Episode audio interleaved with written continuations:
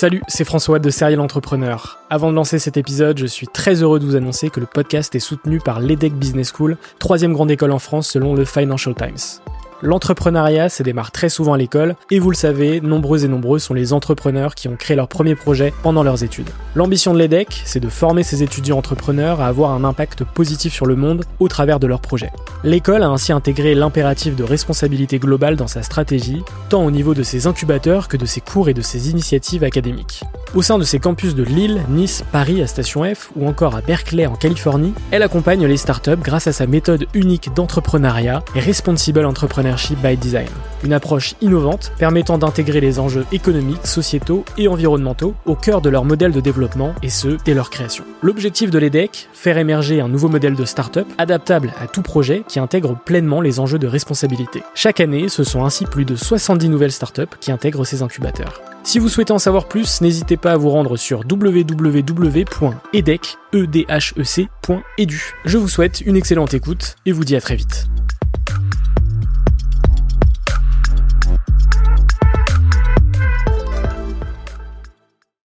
Bienvenue sur Serial Entrepreneur, le podcast des entrepreneurs.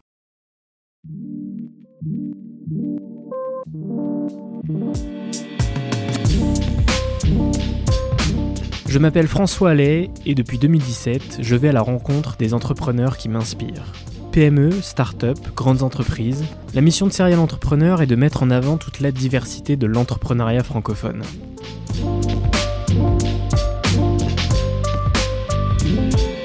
Bienvenue pour ce 70e épisode, très heureux de vous retrouver pour cette 9e saison. Au programme 10 épisodes, un par semaine chaque lundi jusqu'au 25 juillet. Cette semaine, je reçois Thomas Rivol, le cofondateur du Sales Lab, des systèmes de vente pour multiplier par 3 tes rendez-vous et closer 90% de tes prospects. Dans cet épisode, vous allez notamment découvrir son histoire et ce qui l'a mené très tôt vers l'entrepreneuriat, son premier business, Capital Training, une app de fitness qui aura atteint des sommets sur les stores, son expérience marquante chez Kimono où il fera exploser les ventes, son approche de la vente et le lancement du Sales Lab, sa vision de l'entrepreneuriat et les leçons qu'il tire de ses premières aventures. Sachez que cet épisode est disponible intégralement en vidéo sur YouTube. Un grand merci à Cool Workers, un espace de coworking très cool sur Paris qui ont eu la gentillesse de nous accueillir pour cet échange. Vous avez l'habitude, n'hésitez pas à vous abonner sur votre plateforme favorite, à mettre 5 étoiles sur Apple Podcast et Spotify, à partager l'épisode à votre réseau et à me rejoindre sur TikTok serialentrepreneur.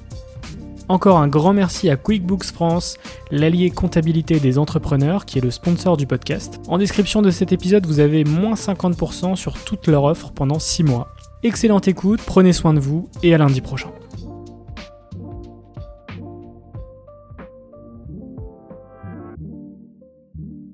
Salut Thomas, comment tu vas? Salut François, bah, très bien, merci et toi?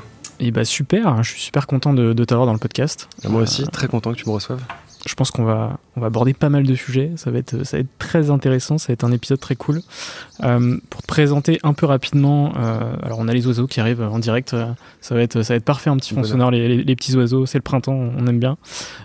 donc, tu as fondé le Sales Lab l'année dernière, les systèmes de vente pour multiplier par 3 tes rendez-vous et closer 90% de tes prospects. Alors, c'est une de tes activités puisque tu fais également du consulting. on aura l'occasion d'en parler. Moi, ce que je te propose, c'est de démarrer sur ton parcours mhm. et de me dire un peu qu'est-ce que tu as fait avant d'entreprendre. Et je sais que l'entrepreneuriat a commencé assez tôt. Ça a commencé assez tôt, avec pas mal euh, de petites boîtes, de petites bêtises, de petites erreurs et une sorte d'évolution. J'ai monté ma première boîte à 19 ans pendant mes études. Enfin, boîte, entre guillemets. C'était une marque de fringues euh, que je vendais en boîte euh, pendant les soirées de mes copains et tout. Donc, c'était pas un truc de fou. Mes premières expériences, tu vois, à créer un produit, à le vendre, etc. Euh, et puis après, j'étais en école de com. Euh, j'ai fait l'ESP après l'ESSEC. Je fais un an à l'ESSEC, je me suis barré. Euh, j'ai fait cinq ans après l'ESP en école de com digital et j'ai commencé du coup à capter l'univers digital, les applications, etc. Donc j'ai monté une app qui était Capital Training, une application de coaching sportif où en gros on coachait via ton téléphone, via des vidéos, tu avais ton programme et il te fallait un mètre carré, tu avais des mouvements en poids du corps pour t'entraîner. Enfin, c'était une sorte de truc de coaching, coaching 2.0 et 100% à distance. J'ai bossé là-dessus pendant 4 ou 5 ans. Euh, et après, euh, on n'a pas réussi à faire décoller ça parce que trop de concurrence, parce que pas assez de différenciation. On avait Nike en face, on avait Adidas, donc on a bien percé pendant un moment. On a chatouillé les tops de l'App Store. Puis après, on est vite redescendu dans les bas-fonds euh, du classement. Donc j'ai switché et j'ai rencontré à cette époque Olivier Ramel de chez Kimono, que j'ai rejoint du coup dans l'aventure au tout début. j'ai fait un an en tant que sales là-bas, un an après à gérer justement l'équipe des sales et six mois sur la partie expérience client qui était un pôle qui me tenait à mort à cœur. Et j'ai fini par retourner après l'entrepreneuriat parce que ça me plaisait trop, c'était mon, mon amour presque de jeunesse et ce que, ce que je voulais faire et là que je m'épanouissais le plus. Euh, et du coup, j'ai fondé du coup le Size Lab euh, dont tu parlais. Et là, on est dessus depuis un an, donc j'ai une double activité. J'ai à la fois le côté formation, où j'accompagne des commerciaux, des entrepreneurs, etc. Et à la fois un côté de conseil, où j'accompagne des boîtes, des startups et des plus grosses boîtes sur des thématiques de croissance B2B, sales marketing, un petit mélange des deux. Donc, euh, donc voilà, un peu un résumé. Euh, ouais, on va, on va parcourir années. tout ça, euh, ce, petit résumé de, tes différentes expériences. le la première chose, c'est effectivement, toi, tu t'es lancé dans l'entrepreneuriat direct après les études. Est-ce que justement, avant ces études, ces études tu t'es dit, tu t'es toujours dit, j'ai envie de devenir entrepreneur? Ou est-ce que c'est venu comme ça Ouais, pas spécialement. pas spécialement, je me le disais pas. Je savais que je voulais créer des choses et que j'avais cette volonté d'être super libre. J'avais un peu un caractère de merde, euh, j'avais du mal avec euh, tout ce qui était euh, autorité, etc. Donc je voulais monter mon business pour avoir ma tranquillité, ma liberté. Et j'avais cette envie aussi de créer des produits, les développer, de partir, de, de créer quelque chose en partant de rien, tu vois. Donc, donc voilà, et c'est venu après parce que je m'ennuyais et en fait je voulais faire des choses. Tu vois, donc j'ai commencé à, créer des petites marques de fringues, des petits trucs, plus par plaisir mm. et surtout par challenge. De se dire, tu vois, il n'y a rien, tu vas créer un truc et tu vas essayer de le pousser le plus loin possible. Pas forcément euh, par but d'arriver loin, mais par envie de faire bouger un truc et de créer. Exactement, exactement, ça. Donc j'ai toujours kiffé ça. Dès que j'ai eu l'occasion, à l'époque c'était à l'ESSEC, il y avait plein de soirées. Euh, il y avait très ce, côté vachement euh, communautaire, etc. Et je me suis dit, mais attends, fringue un peu stylé, on va vendre ça en boîte, ça va être sympa. Donc j'ai commencé à faire des petits produits, c'était un peu de la merde, mais c'était marrant, c'était le premier truc avec, enfin, le premier contact avec l'entrepreneuriat. et après, tu vois, c'est cette volonté pareil de me dire, Là, sur le digital, c'était un truc encore plus puissant en termes de réseau. Sur une application, en fait, tu pouvais toucher 100 personnes, 1000, 100 000, 1 million potentiellement. Et je me suis dit, mais l'opportunité est juste dingue, donc let's go. Et en fait, tout s'est fait comme ça. J'ai même pas forcément choisi les secteurs ou les, tu vois, après, je suis fan de sport, donc une app dans le sport. J'aime bien les fringues, donc c'était une marque de fringues. Après, je suis passionné de sales et de marketing, donc j'ai fini par monter une boîte dans le sales. Mais tout s'est fait un peu, tu vois, euh, mécaniquement. J'ai même dû monter pendant un moment, euh, on réfléchissait à une sorte de de compléments alimentaires à base de protéines d'insectes avec justement Harold et un copain qui s'appelle Justin. Euh, donc on a bossé dessus quelques temps, on devait lever un peu de pognon et finalement ça s'est pas fait. Mais c'est ce truc, tu vois, d'opportunité. Qu'est-ce que tu aimes à l'instant T? Qu'est-ce que tu veux faire? Qu'est-ce que tu peux faire? Et surtout, euh, euh, quel est le besoin du marché? Et est-ce que tu as une connexion entre ce que tu veux faire, ce que tu aimes faire et ce que le marché veut? Et ça, je l'ai compris un peu tard. J'avais tendance avant à être en mode un peu business plan, tu vois, à faire tes slides, faire tes trucs à l'ancienne. très scolaire finalement, tu vois. Exactement, très scolaire. qu'on te dit à l'école de faire. Euh, voilà. Très, très carré, tu vois, très méthodique, etc. Et, euh, et, pour la petite histoire, d'ailleurs, euh, le Sales Lab, c'est la seule boîte qu'on a lancée sans business plan, parce que je suis avec mon frère dessus. Sans business plan, sans slide, sans argent. On est parti de zéro au début. et c'est la boîte qui marche le mieux en termes de rentabilité, en termes de croissance. Donc je dis pas que, tu vois, c'est une une conséquence, mm. mais en tout cas, tu peux réussir à t'éclater euh, en suivant la demande du marché et après en apportant un max de valeur. Quoi. Ouais. Pour, euh, pour revenir sur la marque de fringues, j'ai l'impression qu'on est, on est beaucoup à avoir euh, dans, notre parcours lancé une marque de fringues, tu vois, genre pour, pour le kiff. moi, j'étais en, en coloc avec trois potes et on avait, en fait, on, on, avait lancé la coloc et on s'était dit, putain, il faut absolument qu'on ait un projet qui nous lie. et du coup, on avait lancé une marque de fringues et ça avait, ça avait plutôt bien marché, etc le, nom à la base du compte Instagram, c'était Colloque de l'espace. on postait juste des photos de soirée. Euh, parce qu'un pote était photographe, etc. C'était, euh, c'était assez drôle. Et après, la marque, c'était Maison Primaire. On avait, on avait vendu pas mal de fringues un peu partout dans, dans le monde. Et c'était, bah ouais, non, c'est super simple. En fait, la barrière à l'entrée est très faible. Tu t'achètes des t-shirts, euh, je sais pas, tu mets 500 balles, peut-être qu'on acheté quelques-uns, tu les fais floquer au truc du coin, ça se fait de plus en plus. c'est pas forcément quali, mais au moins tu crées ce truc et tu as cette création ton petit logo qui va être apposé direct. Donc tu as un truc où en fait tu pas de process de 4 ou 6 mois avant de voir ton truc sortir. C'est presque instantané, tu vois. Nous l'idée on l'a eu le matin. Euh, j'étais avec un copain, on s'est dit, matin, euh, soir il y a une soirée, viens on fait des fringues. On a appelé un mec, on a chopé des t-shirts, on les a fait floquer dans la journée. Et c'était bouclé, tu vois. Logo à l'arrache euh, sur PowerPoint à l'époque, un truc comme ça. C'était vraiment, tu vois.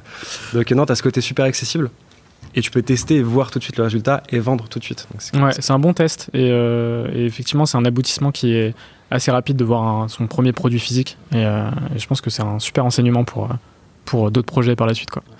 Euh, donc ensuite, tu montes Capital Training, comme tu m'en as parlé, donc en 2014. fitness Coaching App, comment, comment ça se passe, de, un peu de l'idée aux, grandes étapes un peu de cette application? Yes, bah écoute, à l'époque, je suis beaucoup avec un copain de mon père qui est entrepreneur, qui a une cinquantaine d'années, qui a des salles de sport physique. Je passe beaucoup de temps avec lui, à voir comment il développe son business, etc. Et, et je capte en fait ce truc non scalable tu vois, euh, des salles de sport en fait euh, ta salle de sport a un plafond de verre.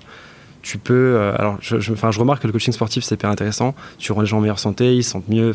T'as un truc sympa là-dessus. À l'époque, je commence à faire beaucoup de sport, donc tu vois, je suis vraiment, je baigne là-dedans. et je me rends compte de ça, plus du côté non scalable des salles de sport, plus du côté digital non exploité à l'époque. Et à l'époque, il n'y avait pas d'application de coaching sportif. Et je me dis, et à l'époque, j'ai un copain qui lui était à l'EDC, qui était un peu sur les mêmes thématiques. Et on, je plus, on se fait un dîner, euh, je sais plus à quelle occasion. Euh, on discute de ça et on se dit, mais attends mec, il euh, y a un sujet. On va monter une app qui va rendre le coaching plus accessible. On verra en termes de qualité ce qu'on peut produire, en termes de programmation, comment on crée un algo qui rende le truc un peu personnalisé, tu vois. Et on se lance comme ça. Et en fait, le truc, c'est marrant, c'est qu'on se fait un Ulule à l'époque. Donc c'est une sorte, tu sais, le crowdfunding à, l'époque, tu vois. On crée la page le soir même, qui devait être, je sais pas, peut-être 19-20 heures. Euh, et, deux heures après, j'ai un journaliste qui m'appelle et qui me dit écoutez, j'ai vu votre projet, c'est vachement intéressant, est-ce que vous seriez dispo pour en parler demain en plateau? Je me dis bon bah ok go, tu vois, euh, je regarde mon associé, je lui dis qu'est-ce qu'on fait, est-ce qu'on y va? On n'était pas encore associés, on était genre potes avec une idée, tu vois. Mm. Et il me dit euh, on n'a rien, justement, tant pis, on y va, tu vois. Donc on accepte. Et le lendemain, on se retrouve. Donc la nuit, on bosse, on fait deux trois slides, deux trois trucs, tu vois, pour on crée un nom, un petit logo, machin, bref, pour avoir un truc un peu, un peu sympa. On débarque en plateau, live, 9h du mat, première interview de ma vie, premier plateau, premier direct, pression de fou, la tête qui tremble, le truc, tu vois, grosse pression, la, pâteuse, machin. Ouais, de ouf. Mais on se dit, ça va être marrant. Donc on fait le truc. Euh, on finit par du coup lever un peu de pognon, non pas via Ulule, euh, mais via les personnes qui avaient vu l'interview, qui nous contactent. Donc tu vois, on, on lève euh, quelques centaines d'euros, quelques milliers d'euros, etc. Et puis, in fine, je retombe sur euh, euh, le pote de mon père qui me dit Mais écoute, moi, ça m'intéresse, ça me chauffe à fond. Je te mets un billet, je vous mets un billet et on y va. Donc, on lève, je sais peut-être 150 000 euros à l'époque, qui permettait de faire une V1 de l'application, un peu de com derrière, etc. Donc, on fait ça. Euh, puis ça se développe plutôt pas mal. Moi j'étais un master à l'époque, je faisais bachelor et master en même temps. donc j'ai suivi ça pendant ce temps-là. et, bon décollage on vient chatouiller le top de l'App Store parce que c'était vraiment cool, app plutôt sympa, etc. Et après, on a Nike qui se lance, Adidas, et on n'était pas assez bon. C'est pas eux qui étaient meilleurs, enfin c'est eux qui étaient meilleurs et nous qui étions pas assez ils avaient une capacité d'exécution qui était euh, tu vois, 100 fois, 1000 fois plus puissante que vous. C'est euh. exactement ça. je me souviens très bien, un jour, je débarque sur l'App Store des champs et je vois le gros truc avec l'application, le QR code et tout, et je me dis, mais en fait, qu'est-ce que tu veux faire Sachant qu'on a fait beaucoup de conneries, euh, on avait fait une grosse stratégie d'influencing à l'époque. Donc au lieu de bosser sur le produit, on a mis peut-être, je sais pas, 40 000 balles sur le produit, le reste en com. Influenceurs, machin, euh, des gros influenceurs, des petits. Au début, c'était pas le début de l'influence, mais c'était quand même, tu vois, pas aussi développé que maintenant. Donc forcément, ça cartonnait. Sauf que ton budget, tu le crames en deux semaines. Donc on a cramé, cramé, cramé. Et on s'est retrouvé à un stade euh, avec plus de budget, tu vois. Ouais. Et où les gens te demandent euh, peut-être des évolutions à ouais, produit. En fait, sur les applications, si tu fais pas évoluer très fréquemment, avec des mises à jour fréquentes, etc., ça fonctionne pas. Mm. Donc on, on, a galéré pendant un an à fond. Euh, on s'est rapproché de Reebok pendant un moment, avec le marketing, etc. On a fait quelques vidéos ensemble. Donc bref, il y a peut-être des, perspectives d'évolution euh, ensemble. Et finalement, ça s'est pas fait. Donc on a laissé filer le truc. Euh, et puis grosse phase down du coup, parce que 4 ans à bosser pendant les études, le soir, le week-end, plus après un an full time. Et là tu te dis, je prends quand même une claque dans la tronche. Et c'est bien, parce que c'est le marché finalement qui te met une claque. Donc voilà, et à cette époque-là, je rencontre Olivier, Ramel, par Harold justement. Euh, et il me raconte l'histoire de Kimono. Euh, alors j'ai deux trois opportunités euh, de gérer des team sales à gauche à droite dans différentes boîtes, mais je tombe amoureux de la vision de Kimono, des fringues personnalisées, donc je connaissais un petit peu ça parce que tu vois c'était ce que je faisais. Retour aux à petite échelle exactement, tu vois. Et je kiffe la vision, le truc culture design bien plus que les fringues, les bureaux, l'univers, etc. Donc je l'ai rejoint. une année du coup full sales en mode machine de guerre où en fait après une claque dans la gueule, tu veux un peu te, sortir de l'eau et tu fais que bosser comme un malade pour te prouver qu'en fait tu peux faire du chiffre. Et je suis peut-être peut un million et demi ou deux millions. Euh, donc ça me relance, tu vois, sur l'année. Euh, après, du coup, je manage l'équipe. Donc je commence à faire la formation, management, etc. Euh, et donc voilà, ça s'est suivi comme sans, ça, ça enchaîné. Sans euh, temps d'arrêt en fait, direct t'as as bougé. Enfin, euh, J'imagine qu'il y a eu peut-être euh, voilà, un mois. Un mois, rien. Enfin, Ouais. voilà, c'est un Ouais, mois, pas. Bah, en fait, un mois. Un mois un peu à, tu sais, à broyer du noir. et sauf qu'en fait, tu te dis, mais attends, j'ai quand même une vie de ouf dans un pays de fou. Et j'ai la chance de pouvoir monter des boîtes, la chance d'avoir fait des études, la chance de pas être en galère financièrement. J'avais mon appart qui me coûtait pas grand chose. Mm. J'avais de quoi le payer, tu vois. Et je me dis, euh, merde, si, si toi tu t'arrêtes, genre, euh, enfin voilà, arrête l'entrepreneuriat à jamais, et, tu vois. Donc Voilà. dans une grotte et voilà. Ouais, c'est ça, tu vois. Donc je me suis dit, bah, go, ok, go. Hum, petite prise de recul et puis euh, Prise de boum, recul. repart. Et en fait, euh, tu repars. Ouais. Et en fait, tu as besoin de ça. Tu vois, tu as besoin de, se- de, de repartir, de reprendre confiance et de te dire, en fait, je peux faire ça, Ouais. tu vois. Et après, c'est bon, ça repart naturellement et tu t'éclates, etc. Donc, mini down, mais je- qui, je pense, te sert beaucoup et qui te permet. euh, de repartir au charbon et, vraiment d'être à, Ouais, à carrément. 300% sur, euh, sur l'aventure d'après. ouais.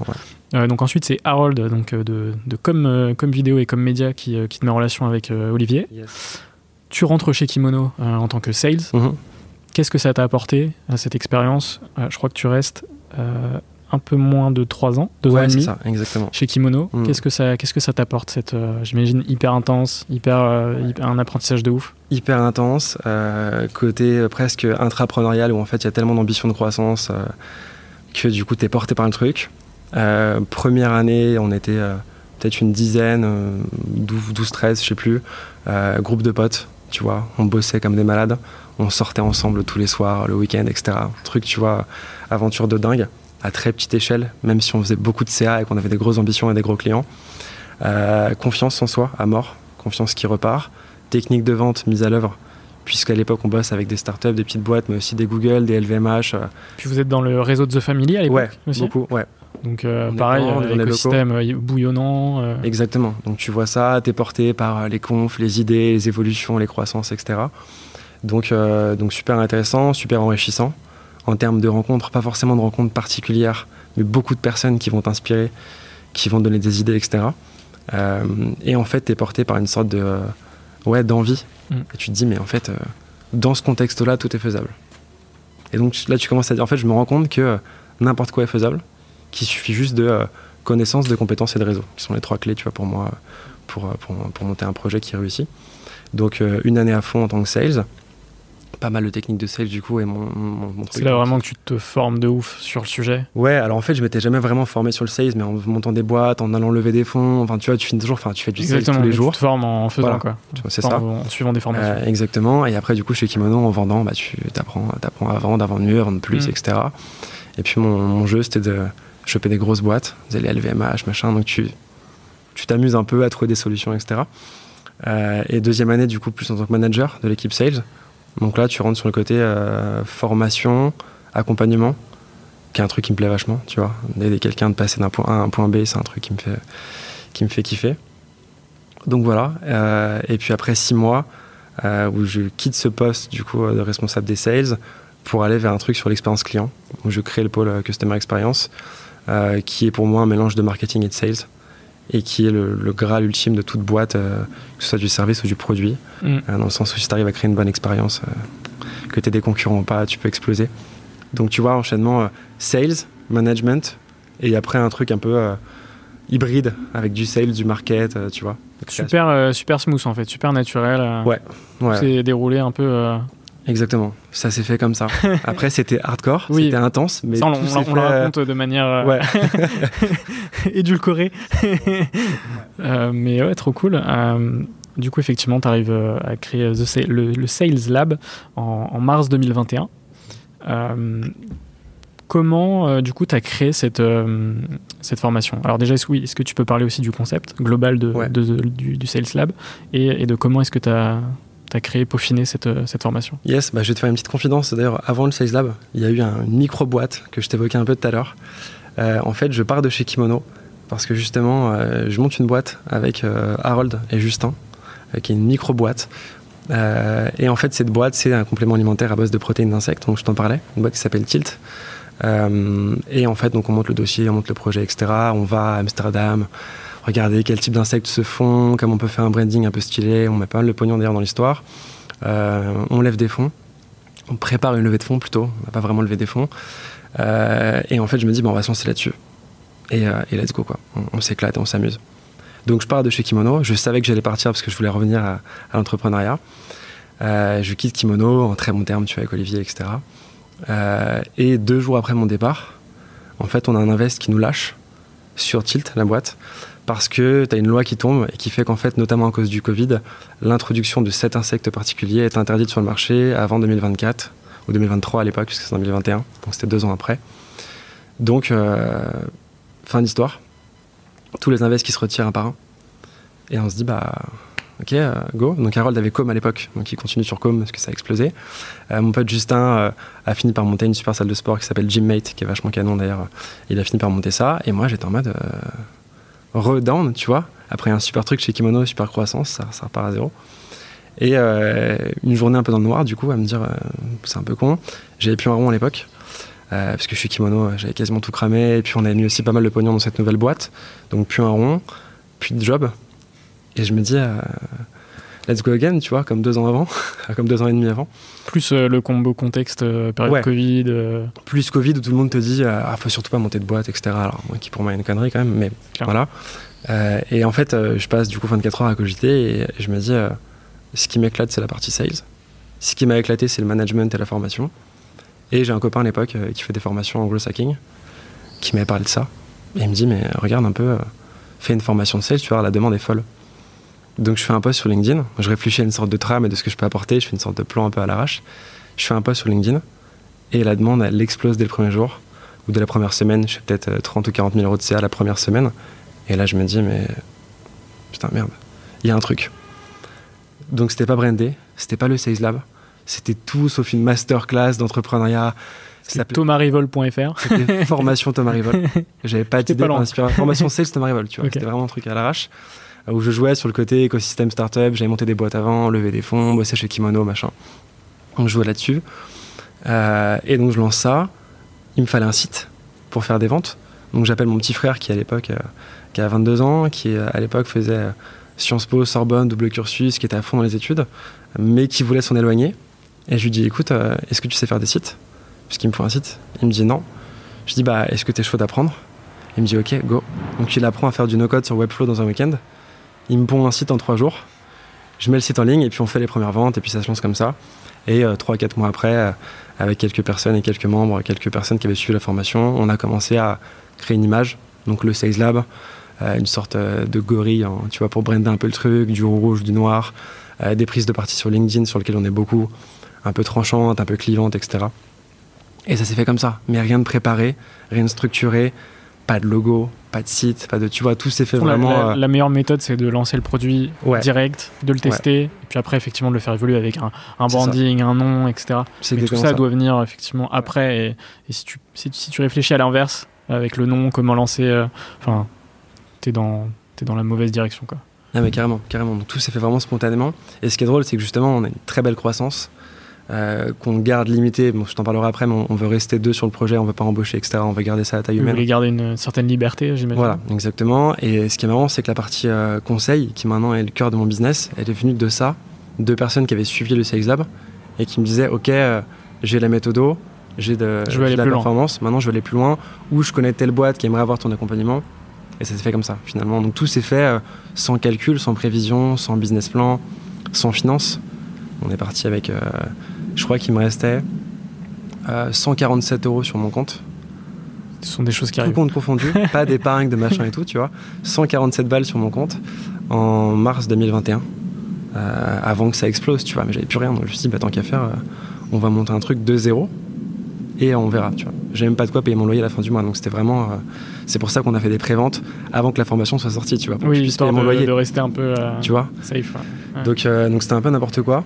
Avec le recul, on regrette pas du tout. Euh, mon frère, depuis, il a droppé ses études et s'est mis à fond avec moi. Euh, en fait, ça le saoulait. Oui, vous êtes deux associés aujourd'hui? Ouais, exactement. Donc, euh, donc voilà, il s'est mis à fond dessus. on fait pas mal de création de contenu ensemble, pas mal de choses. et donc voilà, et donc tout s'est fait, tu vois, vraiment spontanément, sans réfléchir. Même lui, il m'a dit c'est bon, mes études, ça me gonfle, j'en ai marre. Mon diplôme va pas me servir tant que ça. Donc go, je vais apprendre. Et donc, tu vois, il s'est lancé. Ça fait quoi d'entreprendre avec son frère, justement? C'est très marrant, euh, hyper sympa. On a une très très bonne relation. Euh, on est très très proches, on s'entend super bien. Il est très euh, très smart, tu vois, il bosse bien, super super réactif, très cognitif. Ouais, donc tu vois ça. Ouais. ça fit à fond.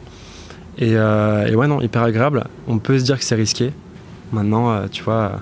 Au final, c'est risqué de s'associer avec n'importe qui. donc. Ouais, tu vois. Et ce qui est marrant, c'est que mes précédentes, mes précédentes associations, c'était pas forcément super bien passé. Euh, mais pourtant, tu vois, euh, je pense que c'est lié à de l'humain, Mm. c'est lié à des erreurs que tu fais toi aussi à titre perso, Exactement. des rancœurs, des trucs que tu dis pas, des choses que tu fais pas correctement aussi.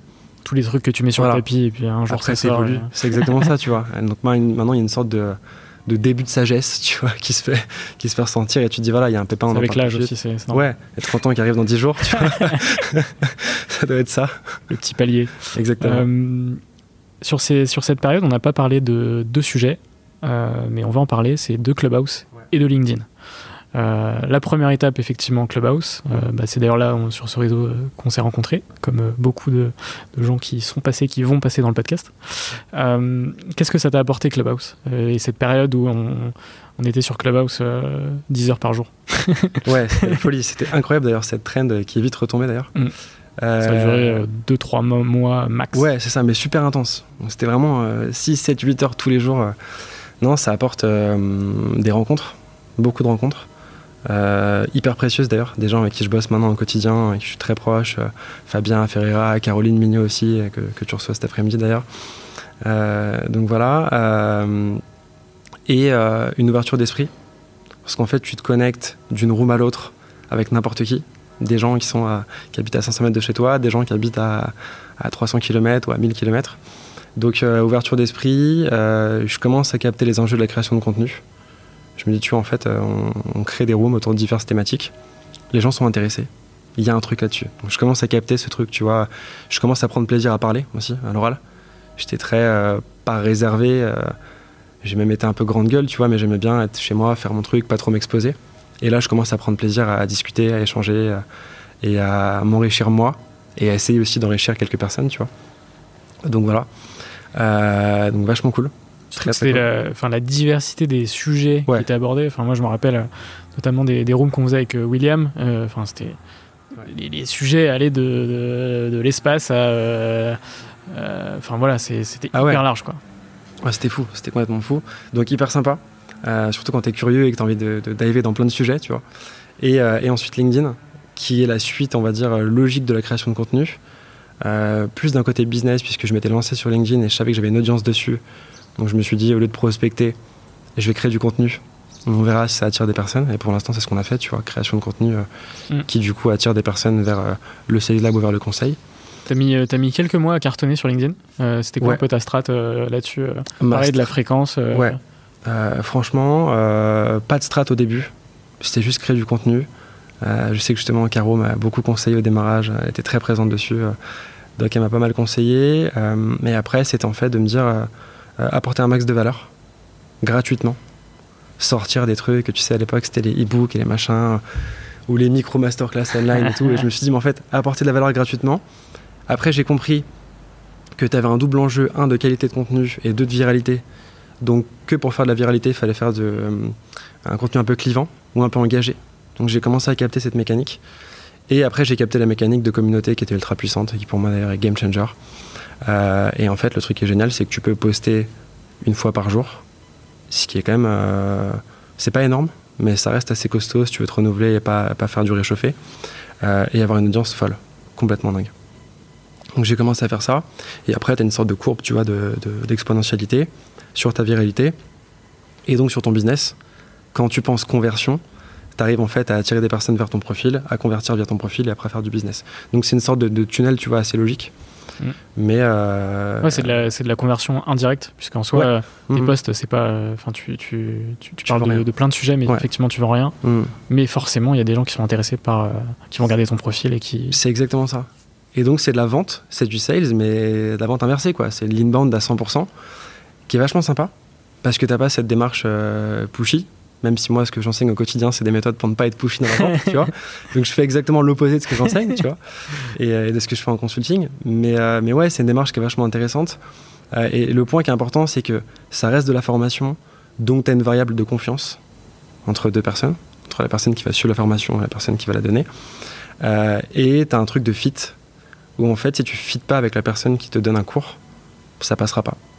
Tu vas pas vouloir voir sa tronche pendant 2, 5, 10 heures, ça passera pas si ça fit pas. Et donc en fait, ce truc de, de poster du contenu sur LinkedIn, ça élimine les personnes avec qui tu fit pas. Puisque tu parles comme des trucs un peu perso parfois, de ta vision, de... puis t'es es clivant mais sincère, tu vois. Et en fait, ta sincérité, soit les gens vont l'adorer, soit ils vont la détester. Ceux qui la détestent, ça passe à côté. Et même pour le conseil, tu vois, ça m'évite de bosser avec des gens avec qui ça matche pas. Donc en fait, in fine, tu te retrouves à bosser avec des gens avec qui tu partages des valeurs, de business, de vie, de philosophie de vie, tu vois. Donc c'est hyper, hyper intéressant, hyper pertinent et ça te permet justement d'avoir, je trouve, une meilleure transmission des méthodos, tu vois, une meilleure discussion euh, et donc plus de perf in fine. Donc une meilleure, une meilleure image, plus de bouche-oreille et c'est une sorte de cercle un peu vertueux, tu vois, qui est vachement cool. Ouais, et puis en fait, en, fait, il y, a un gros parallèle quand même sur les relations euh, sociales euh, traditionnelles, tu vois, avec justement cette relation de confiance euh, qui est créée naturellement, ce fit, ce fameux fit, tu vois. Ouais, complètement. En soi, c'est comme quand tu rencontres quelqu'un et tu deviens un pote ou pas, tu vois, avec la personne, c'est ce fit-là, tu l'as ou tu l'as pas en fait. Ouais, c'est carrément ça, c'est carrément ça. Et, ce qui est marrant, alors ce qui est, ce qui est dur à, à apercevoir, c'est la proximité que tu vas créer avec les personnes qui te lisent. Tu sais, tu as ce fameux biais cognitif de simple exposition qui fait que plus on te lit, plus on te voit, plus on va t'apprécier. Et, euh, et, tu vois, on n'a pas une, non plus une audience folle, mais on, fait peut-être un million de vues par mois. Euh, et donc en fait, les gens. ce qui est déjà très bien. Ouais, c'est pas mal, mais par rapport à LinkedIn, par rapport à les gros créateurs LinkedIn, t'en as qui font tu vois, bien plus. Bon, après, on est très bien l'outil, on est vachement content. Et tu vois, on a peut-être 10 000 abonnés chacun avec mon frère. Et en communauté vraiment très proche, très qualifiée, on parle souvent avec eux, on échange avec eux. Euh, et tu te rends pas compte en fait de, que quand tu cliques sur un bouton publier, tu as 15, 20 000, 30 000, parfois 50 000 ou 100 000 personnes qui vont te lire, tu te rends pas compte de ça? C'est comme si tu parlais dans un, dans un stade de foot. ouais, c'est ce que je me dis, c'est ce que je me dis, tu vois, c'est exactement ce que je me dis. Donc c'est euh, assez dingue. Mm. Mais euh, t'as pas ce stress de te dire euh, je parle à plein de monde. Donc en fait, tu as encore une authenticité dans ta prise de parole, un truc vachement vrai, sincère, pas trop biaisé par le fait de s'adresser à du monde, tu vois. Tu es chez toi, derrière ton ordi, tu cliques sur publier et basta. Mais tu récoltes les retours de ce truc vachement global et gros, tu vois, euh, et massif. Donc c'est vachement intéressant.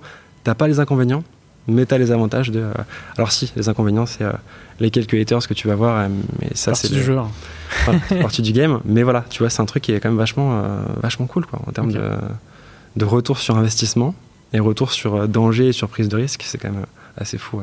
Ok. Pour, pour revenir un peu au, au Sales Lab, on va parler un peu de strat euh, d'acquisition, euh, même si forcément, du coup, je pense que LinkedIn euh, fait partie de, cette strat. Comment justement vous avez géré un peu toute cette acquisition sur, sur vos formations et sur ta partie consulting? Ouais, on l'a géré très mal. les cordonniers sont les plus mal chaussés. on a fait zéro prospection, que dalle. pour les raisons que je t'évoquais un peu précédemment et parce qu'on avait déjà du volume. Et si tu veux, sur la formation, c'est un produit qu'on ne veut pas scaler, puisque tu as une formation qui du coup est full digital, mais je fais un accompagnement euh, si besoin, WhatsApp à côté ou call, tu vois, s'il y a besoin d'aller plus loin. Et je veux pas me rajouter un de charge de taf à avoir, tu vois, 60 personnes à gérer tous les mois, ce qui est impossible. Deux, je veux garder ce truc de 100% de perf et vraiment accompagner toutes les personnes et les aider à avoir un résultat. Puisqu'à la fin de la formation, tu n'as pas de diplôme ou de certificat. C'est pas notre but, tu vois. Le but, c'est de faire de la perf. Et je sais que si on scale ça, on perd ce côté, tu vois, taille humaine et euh, Vraiment, enfin, je connais chacune et, des personnes. suivi personnalisé, etc., qui, qui, apporte toute la valeur du. Exactement. Donc pour l'instant, euh, là, on a limité ça. On a ça du coup en entrant, des personnes qui nous rejoignent, tu vois, via les podcasts qu'on peut faire, via le contenu sur LinkedIn essentiellement, via du bouche-oreille aussi beaucoup. Euh, donc voilà. Et après, c'est plus la partie conseil que je vais faire scaler entre guillemets, où je fais scaler mes prix. Voilà. Euh, je bosse avec des boîtes qui me payent de plus en plus cher, sur des projets de plus en plus gros, avec de plus en plus d'ambition. Et donc voilà. Et donc en fait, ça te permet de faire une croissance on n'a pas, nous, pour volonté, pour ambition, euh, ni de créer une licorne, ni d'embaucher 40 personnes. D'ailleurs, on ne veut pas embaucher. Euh, on veut rester, tu vois, à cette taille super humaine qui fait ce qu'on fait et surtout garder cette liberté presque de, freelance in fine ou de solopreneur ou de je sais pas comment on pourrait appeler ça. Mais te dire, tu vois, je sais que ce mois-ci, j'ai tant de personnes accompagnées, qu'on va sur tel type de thématique, qu'on va faire ça. Et voilà, pas plus que ça. Ça veut pas dire que c'est un manque d'ambition, euh, au contraire, tu vois, j'ai une grande ambition et je veux vraiment accompagner un max de personnes. C'est pour ça aussi que je fais du contenu.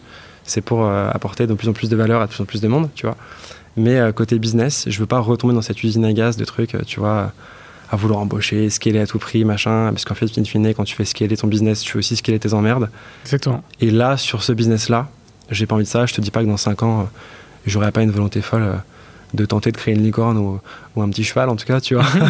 mais, mais voilà, pour l'instant, c'est un truc qui nous éclate et on prend vachement de plaisir à faire ça. Donc, Ouais, ça peut. De toute façon, c'est des visions qui peuvent évoluer. Ouais, clairement. Mais, mais toi, ce que, ce que je vois, c'est que votre priorité, c'est la liberté finalement. Ouais. La liberté et, et qui n'empêche ne, qui pas justement le succès et, et, la scalabilité en termes de la scalabilité financière. Ouais, clairement. Bah là, pour le coup, niveau, euh, niveau liberté, on est bien, tu vois, top.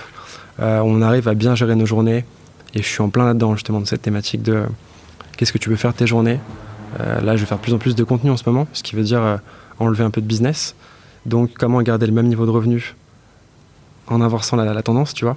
Donc, vendre plus cher ton temps ou vendre plus de formations, mais peut-être du coup des produits digitaux et c'est pas spécialement ce que je veux faire parce que je veux garder ce côté, je veux pas tomber sur le côté un peu infopreneur, tu vois, qui ouais. peut être bien mais qui n'est pas mon et pas ma vision des choses, enfin n'est pas cohérent en tout cas avec ma vision des choses. Donc euh, donc voilà, pour l'instant pour l'instant ça évolue comme ça, on verra après, mais euh, non pour l'instant euh, pour l'instant c'est top, donc on, on, suit le flow et on voit on verra où ça nous mènera.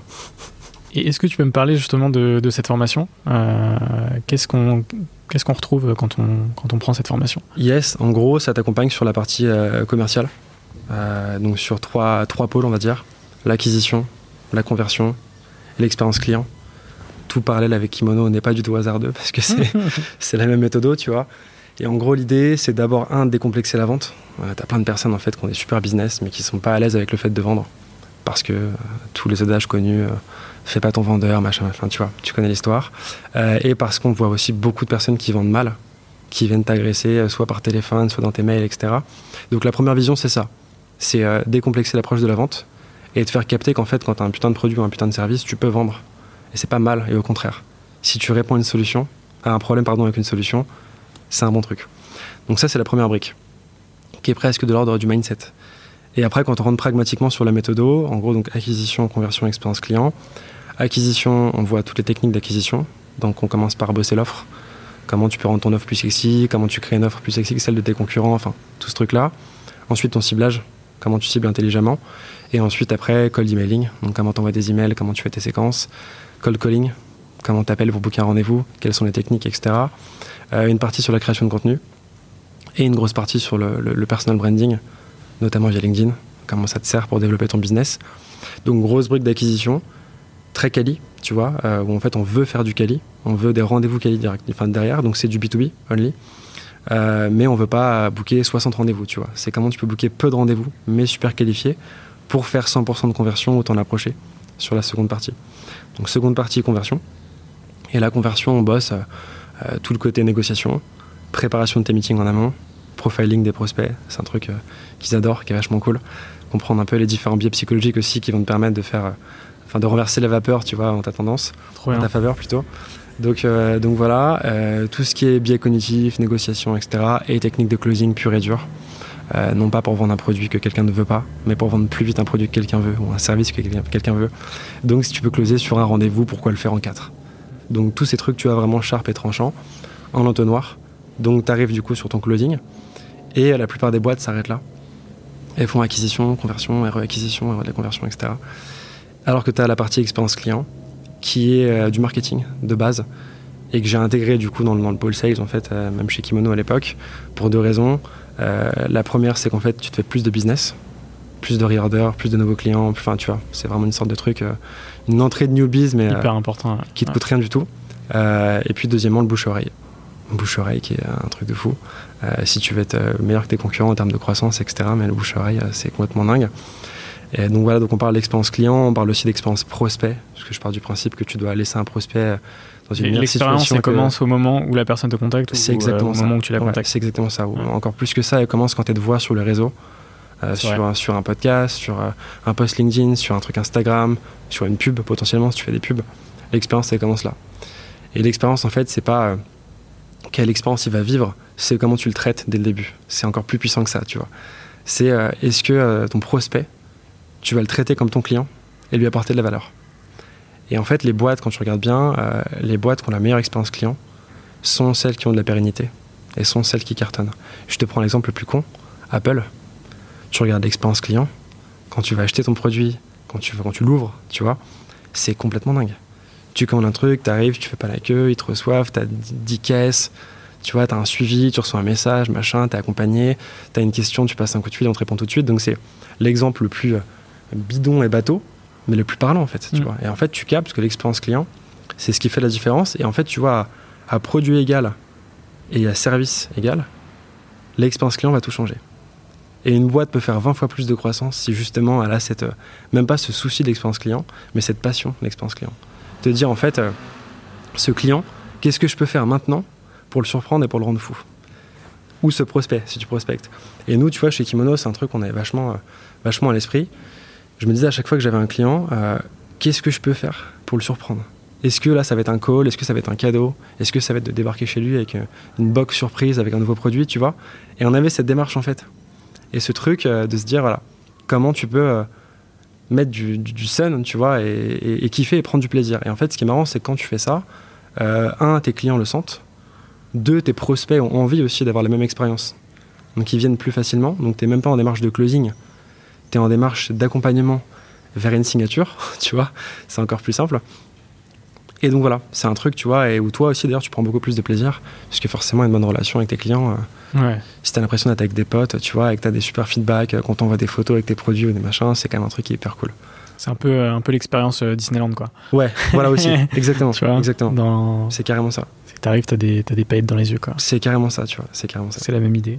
Ok, super intéressant. Donc c'est vraiment ouais, tout le cheminement de réfléchir à, à l'offre, aux produits, etc., jusqu'à la livraison et tout ce qui est après. Quoi. Carrément, ouais. Est-ce que tu peux me donner quelques chiffres sur ton business? Quelques chiffres, euh, donc là ça va faire un an ouais, qu'on a commencé, un an et un mois. Euh, sur la partie Sales Lab plus conseil, on a un peu plus de 300 000 euros de chiffre d'affaires, euh, ce qui est plutôt cool parce qu'en fait c'est un business à 99% de marge, donc c'est vachement cool. Euh, on a accompagné 280 personnes, je crois, au moment où je te parle, Euh, des sales, commerciaux, freelance, solopreneurs, différents profils. C'est ça qui est vachement enrichissant en fait, c'est que Une vraie diversité, une vraie diversité de, de clients. Quoi. donc super enrichissant, euh, puisqu'in fine, toi, tu connais ton métier, qui est le sales, mais tu découvres tous les métiers des personnes que tu accompagnes. Donc, euh, hyper cool, tu vois, hyper cool. Et puis, euh, l'humain reste la, la variable la plus cool. Tu te connectes, tu connectes les gens entre eux, c'est quand même un truc qui est hyper sympa. Donc, euh, donc voilà, et en termes de chiffres, euh, bah, c'est à peu près tout. Euh, C'est déjà très bien. ouais. C'est déjà très bien. C'est quoi, c'est quoi un peu les objectifs futurs? C'est Objectif, moi, je continuer dans cette vibe. ouais, euh, accompagner 1000 personnes. 1000 entrepreneurs, 1000 freelances, etc. Euh, alors, je veux pas le faire le plus vite possible, parce que sinon, ça nuit à la qualité. Ouais. Mais j'ai ce, Puis ça colle avec ce que tu as dit avant euh, Ouais. sur, euh, ce truc, tu vois, au début c'était le milestone, faire un million de CA tout seul ou à deux. en un mois. Ouais, ah non, tu vois, au début c'était un million sur un an ou deux ans, et je sais qu'on va, on risque d'y aller, mais maintenant c'est plus le milestone, parce que ça n'a aucun sens en fait. Si ce n'est le truc, euh, Oui, c'est pas ton objectif numéro un. C'est, Tu c'est- vois, c'est on- dans un coin de voilà. ta tête, mais c'est ça, pas. ça, ça peut se faire. Maintenant c'est plus, ouais, c'est 1000 personnes accompagnées. Euh, et après, euh, je sais que je remonterai d'autres boîtes et que j'irai sur d'autres sujets, je, tu vois, je sais pas encore comment, mais, euh, mais je commence à prendre du plaisir dans ce truc de, de conseil et d'accompagnement. Pour une raison, je pense, très simple, c'est que je me fais vite chier. Et je l'ai vu sur plein de business précédemment. Première année, super, tu t'éclates, tu découvres, etc. Deuxième année, c'est un peu plus poussif. Et à partir de la troisième année, je commence à m'emmerder, ce qui est un, un gros défaut, puisqu'en théorie, c'est comment, c'est, enfin, c'est quand tu commences à t'emmerder qu'il faut accélérer et remettre un coup en plus, tu vois, pour vraiment que ça parte. C'est un défaut, mais c'est aussi une qualité, tu vois. Le Ouais. fait de se laisser vite, je pense que. Je pense, ouais, Tu vois? C'est ça. Je Donc, euh, donc c'est ça, tu vois. Et là, du coup, c'est super enrichissant parce que finalement, on découvre plein de business. euh, on a des propositions, de, soit de rejoindre des boîtes, soit d'investir dans des boîtes. Enfin, tu vois, c'est hyper cool. Donc, euh, donc voilà. On se laisse, euh, on, on se laisse filer. par. Ouais, carrément. Et on prend du plaisir. Et surtout, c'est ça. La seule variable, c'est- c'est euh, c'est le kiff à la fin de la journée. J'ai mis du temps à le comprendre. Mes variables, elles étaient que, euh, pas financières, mais, mais chiffrées, tu vois, par rapport à de la perf. Et en fait, tu finis par capter que c'est pas, ce qui est- enfin, c'est pas ça qui est le plus important. Et que tu vois, notamment en période de Covid et tout, alors ça va être super bateau, mais tu commences à capter que. De toute façon, c'est un chemin de vie en soi. hein. Je pense que, Ouais. effectivement, quand tu as 20 piges, euh, tu te rends pas compte de Ça. quelles sont vraiment tes priorités. hmm, Et après, au fil des années, tu te rends compte de. c'est ouais, ça. qu'est- Qu'est-ce que j'ai vraiment envie de, de faire pour que ça me fasse kiffer euh, sur tous les points, quoi. Carrément. Et puis je pense que tu as un besoin aussi de, de prouver, de te prouver. Moi j'ai une famille, euh, alors je suis pas entrepreneur, tu vois, euh, famille pauvre, qui a tout fait par lui-même, etc. J'ai des parents qui sont médecins, Thomas sont très Bourbon. bien.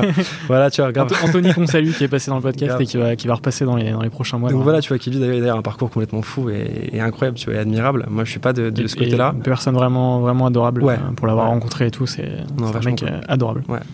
Donc, donc voilà, moi c'est pas ça, tu vois. J'ai eu la chance d'avoir des parents qui étaient médecins tous les deux. J'ai une super éducation, j'ai eu accès à plein de choses, tu vois. Et je pense que c'est aussi un gros plus. On dit souvent l'entrepreneuriat, c'est accessible à n'importe qui, n'importe comment. oui, mais tu vois, ton cadre, tu vois, ton accompagnement, les personnes que, que qui sont à côté de toi au quotidien, euh, le cadre financier qui te permet aussi de prendre des risques. Tu vois, je te disais à l'époque, euh, euh, finalement, quand j'ai remonté une boîte, le risque que je prenais au pire, c'était d'être dans la merde, mais pas tant que ça, puisque potentiellement, si vraiment j'étais en galère, j'aurais demandé un coup de main à quelqu'un, tu vois. Alors, j'ai toujours eu cette volonté de, de, jamais demander à mes proches de tout faire pour moi-même, pour cette volonté de prouver, de me prouver aussi, tu vois. Donc, j'ai jamais été demandé, tu vois, mm. mes parents, des, des proches du pognon pour monter des business, etc. J'ai tout fait solo. Mais euh, il y a ce truc où en fait ton danger est limité, tu vois. C'est pas la même situation que quelqu'un qui a vraiment rien et qui se dit, bon, voilà, c'est tout, tout ou rien, tu vois. Mmh. Euh, ou quelqu'un qui a, je sais pas, 35, 40 ans, qui a des gamins, des crédits et qui se dit, bah, je quitte mon job pour me lancer. Donc en fait, euh, j'ai une vision aussi du risque qui est très, pas biaisée, tu vois, mais, mais très, très réaliste en fait, où j'ai conscience de la chance que j'ai là actuellement alors bien évidemment, c'est le risque, puisque potentiellement tu restes en CDI, très bon salaire, etc. Oui, je quitte tout, je repars à zéro. Oui, j'investis tout, c'est un risque. Mais le risque est limité par rapport à d'autres personnes. Différentes échelles de risque, mais, ça, euh, reste du risque dans tous les cas. C'est ça, tu vois. Donc en fait, je me dis, euh, j'ai euh, presque la chance d'avoir que ça comme risque. Donc puisque j'ai cette chance-là, mais autant la saisir en fait. Go, tu vois. Ce serait limite indécent en fait de pas la saisir et d'être là à me dire, ok, je laisse couler. Ouais, et puis de toute façon, euh, on juge pas les entrepreneurs en fonction de, oui, du niveau de risque qu'ils ont pris, tu vois. Carrément. ou alors peut-être qu'en France, peut-être que c'est des choses. Euh, ah, si, peut-être. Après, tu sais, t'as aussi ce truc, euh, beaucoup aussi du self-made man, self-made woman, tu vois. Qui, qui, est complètement faux d'ailleurs, hein, même aux États-Unis, hein, des Jeff Bezos, etc. Carrément, tu vois. Qui ont eu des grosses sommes d'argent au démarrage, ce qui n'enlève en rien leur qualité d'entrepreneur. Bien sûr. Et, mais effectivement. Et ouais, et à l'inverse, tu vois, je pense que la force justement d'un entrepreneur, elle est dans le collectif. Et tu vois, là, on a monté ça à deux sur le Sales Lab depuis un an, ça a cartonné, mais on l'a fait parce qu'on était conseillé, euh, parce qu'on avait des personnes à gauche à droite qui faisaient ci ou ça et qui sont intervenues à un moment donné pour nous filer un coup de main, etc. Tu vois. Donc je suis quand même hyper reconnaissant par rapport à ça. Euh, euh, et, tu vois, je te parle aussi du côté contexte familial, éducation, etc. Bien sûr que ça joue, tu vois. Et souvent on entend le truc, alors ouais j'ai fait HEC, ça m'a rien appris, je me suis barré, ou genre c'est un peu le j'ai droppé Harvard et maintenant je me suis fait solo, tu vois. et en fait, oui et non. Euh, tu vois, euh, oui, ok, tu peux prendre des risques, etc. Mais tout ce contexte va t'apporter des éléments. Tu t'en rends pas forcément compte. C'est peut-être pas des compétences business, peut-être pas des compétences de dev, de, sales, etc. Mais c'est un univers, c'est un mindset où on va dire qu'en fait tout est possible. Où tu vois des personnes qui peuvent tester des choses, qui peuvent se planter. Et c'est pour ça que tu vois ce rapport au risque, ce rapport à. Alors forcément à la performance aussi, parce que tu veux bien faire, tu te compares un peu autour de toi, etc. Mais donc voilà. Et, et l'autre paramètre tu vois, intéressant, c'est que mes deux parents sont médecins. Et j'ai toujours une vision du business comme un jeu, où en fait, dans ma tête, eux, ils avaient un vrai métier, utile. Et moi, en fait, euh, c'était du jeu, quoi, tu vois. Tu crées un produit, tu vas le vendre, tu crées un service, tu le vends. Le risque, in fine, euh, je veux dire, euh, tu changes pas le monde. Alors, tu participes, tu vois, à un changement, à faire un peu de croissance, etc. Et à aider des personnes à se créer une meilleure situation, etc. Mais ce que je veux dire par là, c'est que il n'y a pas de risque vital, en fait. Donc tu peux te planter, tu vois. Euh, c'est comme, on, on, en parlait vachement chez Kimono, euh, quand on avait des problèmes sur une commande, tu vois, que c'était dramatique, euh, et de temps en temps, tu as des clients, tu vois, hyper vénères qui t'envoient un mail, etc. Et on dit, mais attends, en fait, on sauve pas des vies. Tu vois, ce truc de, certes, on a la passion de bien faire les choses, etc. Prendre du recul sur, au pire, ouais. au pire, c'est pas grave. Et donc, ça veut pas dire qu'on laisse passer les choses et qu'on n'a pas cette volonté de faire de la perfection et d'aller vers l'excellence. C'est ce qu'on veut tous faire et on tend vers ça. Mais tu as ce côté hyper détente en fait. Tu vois, moi je me dis en fait c'est que du business quoi. Au mieux ça marche, au pire ça marche pas. Fuck it, tu vois. Exactement. J'ai pas une vie entre les mains.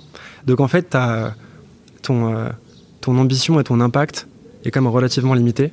Et quand tu vois ça comme un jeu, tu vois, c'est plus euh, t'es un peu plus tranquille, t'as moins de responsabilités et tu te sens moins du coup euh, moins stressé, moins tendu, etc. Ouais, ça c'est un vrai travail de, sur soi, de, prise de recul, etc. Mm. Effectivement, je pense que le Covid en a, grandement contribué à tout ça. Mm, Vraiment de se dire, ok, c'est bon, euh, je suis dans le digital, euh, c'est tranquille quoi. je, me, je me lève pas à 4 heures du mat pour aller couper de la viande dans une usine. Enfin, on est, on est hyper chanceux de, dans, dans, ces domaines-là. C'est ça. Et en fait, tu te poses des questions par rapport du coup au, sens de ce que tu fais. Tu vois, je sais que là, le business me plaît, ça m'éclate. J'adore accompagner des personnes et les aider à faire de la perf, puisque quand les personnes t'appellent et te disent Ouais, ça a changé, j'ai fait x10 ce mois, ou, x3 ou x5, mais en fait, c'est ouf. surtout, surtout des personnes qui ont aussi peut-être des vrais enjeux, tu vois, de leur côté. Donc c'est hyper sympa. Mais je me pose la question, tu vois, pourquoi pas un truc genre pompier volontaire ou un truc un peu avec du sens?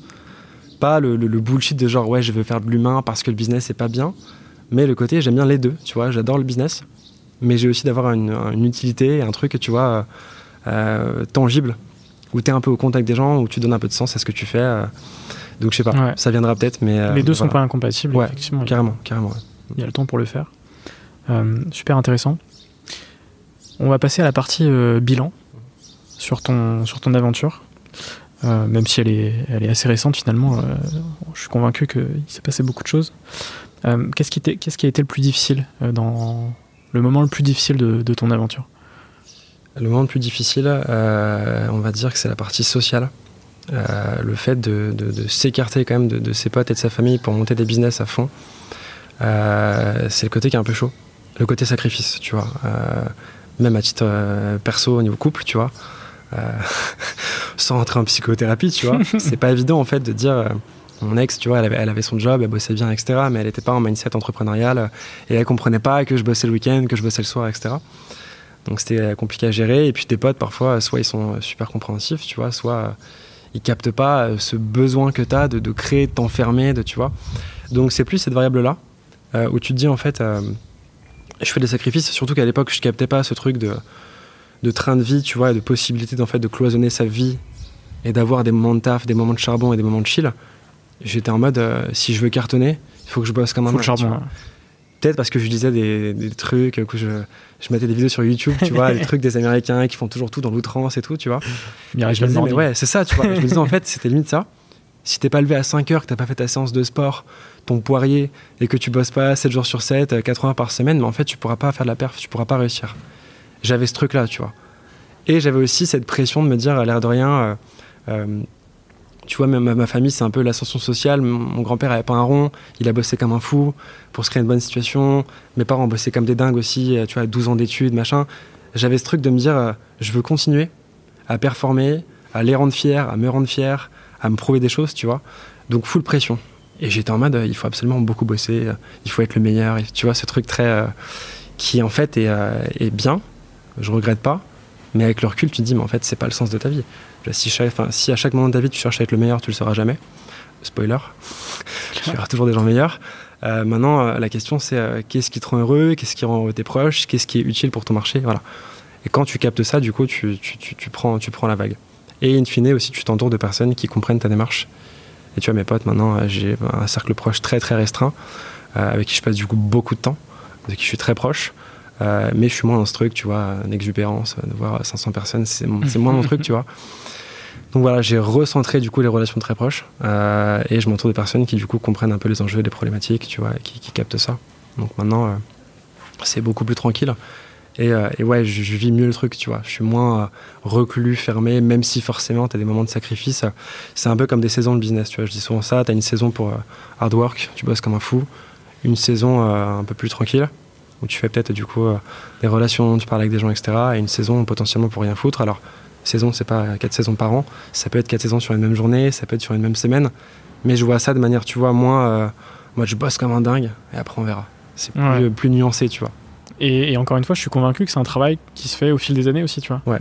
Vraiment de mm. se dire, euh, ouais, de toute façon, au démarrage, forcément, tu vas faire des erreurs, tu vas, oui, tu vas couper les points avec tout le monde, tu, vas, tu vas te mettre dans le, dans le, dans le, charbon du lundi au dimanche, tu vas tester des trucs qui vont pas du tout aller, euh, les douches mm. froides, euh, le yoga euh, le, matin à 5 heures.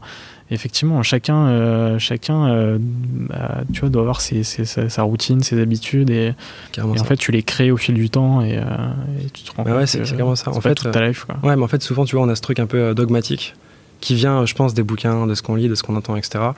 Où, in fine, en fait, chacun, enfin, quand tu vas écouter quelqu'un sur un podcast, sur une vidéo, etc., ça va être euh, une opinion par rapport à une vie, par rapport à un historique, par rapport à un passé, tu vois, une histoire.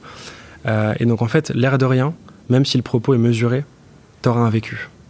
Et donc en fait, si toi tu te colles à ça, ton vécu sera pas le même. Ton vécu n'a pas été le même. Donc ça va pas exactement matcher avec ce que tu es, avec qui tu es, avec ce que tu peux faire, etc. Et donc pour moi, la clé, c'est pas de se dire, tu vois, on suit des trucs dogmatiques et on, on suit quelqu'un à 100% et son mode de vie, etc. Mais on va piocher chez l'un et chez l'autre, ce qui est intéressant. et on se construit, tu vois, notre vie, notre mindset, notre mode de pensée, etc.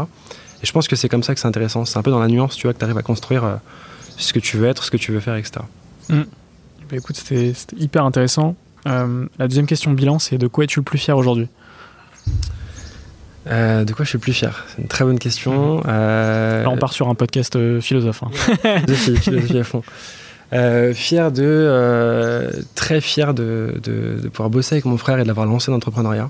Et j'ai un deuxième petit frère qui a 20 ans et qui veut aussi monter des boîtes, forcément. Donc, euh, donc, euh, donc, Futur associé. ouais, donc très très fier de ça. Il y a moyen, tu vois. Très fier de ça. C'est Euh, je Corporation. c'est exactement ça.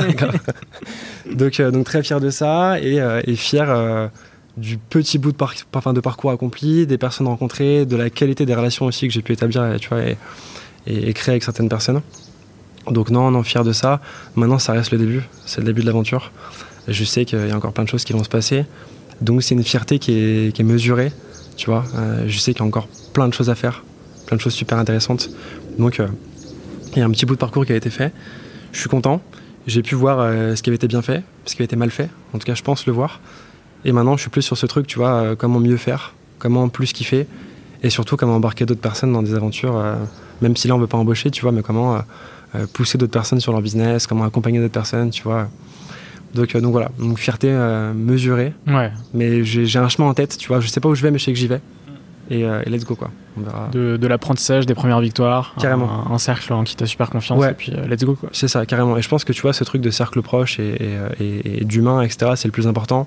En fait, in fine, sur, je sais pas, 10, 15, 20, 30 ans de business, quand tu auras 50 ans, tu vas te souvenir des boîtes que tu as montées, tu vas te souvenir des, des moments, des milestones que tu auras accomplis, mais Et tu vas te gens, souvenir des, des gens surtout. C'est ça le truc, tu vois. Donc tu vas te rappeler tous les trucs de business, mais ce qui vraiment va te marquer, c'est tout ce qui est expérience par rapport à tes proches.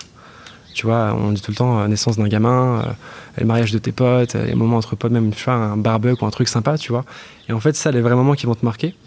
Et du coup, maintenant, je vois le business sur comment en fait mon business peut m'aider à créer plus de moments de vie. Je vois pas le truc en mode, tu vois, euh, tout au service du business. Je vois le business au service de ta vie et de la vie de tes proches et de la vie de tes potes, etc. Typiquement, euh, euh, connecter des gens entre eux, les aider à trouver un boulot, les aider à monter une boîte, etc. C'est un truc que je trouve hyper cool parce que ça te marque. Parce qu'il y a des moments de vie, en fait, tu vois. Plus que le milestone business de euh, j'ai créé une boîte avec tant de personnes ou j'ai fait 10 millions de CA, ou tu vois. Je suis moins là-dedans. Plus sur le côté moment qui, du coup, est complètement intangible, mais dont tu te souviens à terme, in fine. Ouais, et que ça impacte positivement euh, Ouais, ton, ton écosystème, entre guillemets. clairement, clairement, clairement. On passe à une, à une partie que j'ai rajoutée euh, ces dernières semaines sur cette saison. C'est une partie un peu, un peu décalée, on va dire, sur euh, vrai-faux. Euh, je, vais- je vais te donner trois phrases. Ouais. Euh, ch- chacune à la suite de l'autre. Et je vais te demander si c'est vrai ou si c'est faux. Il y aura peut-être des trucs obvious, peut-être des trucs pas obvious, et, et tu me diras pourquoi euh, après. La première, c'est euh, savoir vendre, c'est un truc de commerciaux. Euh, vrai. Vrai. C'est un truc de, commercial, euh, mais c'est bien d'être commercial. Et quand tu le captes, t'es à l'aise avec ça. Comme je te l'ai dit, on n'est pas à l'aise avec la vente parce qu'on pense que c'est chiant et qu'on dérange. Quand tu captes que ton produit il est vraiment incroyable et qui répond à un besoin fou, mais go, va vendre à une personne, 100 personnes, 1000 personnes. Donc, c'est un truc de commercial parce qu'il faut être commercial dans l'âme, mais on peut le devenir, c'est ça la bonne nouvelle. Euh, donc oui, vrai. Tu m'as surpris dans ta réponse. Je l'as fait exprès. Ouais, j'ai fait exprès. Euh, la deuxième, c'est euh, LinkedIn, c'est le réseau social le plus performant pour l'acquisition B2B. Euh, je vais te dire vrai. Je vais te dire vrai dans mon cas et dans le cas de beaucoup de personnes que j'ai accompagnées. c'est un réseau où il y a peut-être euh, 10 millions de personnes en France qui sont actives fréquemment. Euh, en B2B, bien évidemment, euh, c'est une machine, machine d'acquisition. Donc ouais, je pense qu'en termes de B2B, c'est complètement fou. Après, tu auras toujours des contre-exemples, euh, tu vois, de l'acquisition par mail ou par call, etc., qui va cartonner sur d'autres business. Mais je pense que sur la partie inbound, vraiment création de contenu, avec cette démarche de conversion derrière, ouais, sans hésiter, c'est la plateforme qui est la, la plus efficace, avec un gros avantage, c'est qu'elle ne coûte rien. La création de contenu, c'est gratuit, c'est du jus de cerveau, de la matière grise et du temps. Donc oui, le temps, c'est de l'argent, mais en tout cas, tu rien à sortir. Donc ouais, si on me dit demain, euh, business B2B, il faut que je me lance, euh, LinkedIn à 200%, euh, même sans payer les abos, etc., euh, tu te lances sur la création de contenu, et ouais, ouais, carrément. C'est hyper puissant. Et, la troisième, c'est si mon business n'est pas compris par les autres, c'est qu'ils n'y connaissent rien. Faux, complètement faux, complètement faux. Et ça, c'est un très très bon point d'ailleurs. et je pense que souvent, tu vois, quand tu montes ton business, tu manques d'humilité. Tu penses avoir raison. nous, on se disait, tu vois, mais attends, l'application, elle est géniale à l'époque sur Capital. On a bossé pendant six mois enfermés dans nos bureaux, tu vois, dans le bureau, enfin chez moi, en gros, sur, sur mon bureau, tu vois, au sens euh, propre du terme, à bosser sur une, sur une, sur une, V2. Et on s'est dit, mais attends, là, c'est incroyable. Là, il y a ça, il y a ça, etc. en fait, tu sors ta version six mois après, et ton marché te met une claque dans la gueule et te dit, mais en fait, mec, euh, t'es mignon, mais on s'en fout, c'est pas ça qu'on veut. Nous, ce qu'on veut, c'est ça.